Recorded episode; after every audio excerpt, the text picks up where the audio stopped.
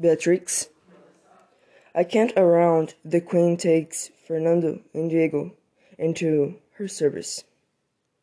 It's a great honor, Beatrix. Good enough for uh, is in better. In beta? Wednesday he is mother. I not what I meant. And you what meant? I began. For several years. I have inmates at the court. Powerful inmates. They both bear my name and know my titles.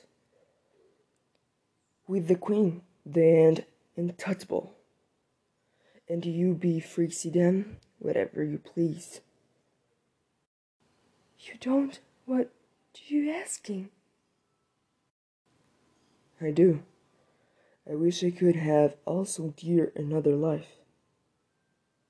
I'm sorry. Don't say sorry, because you're not. You live the life you chose for yourself. And I chose you.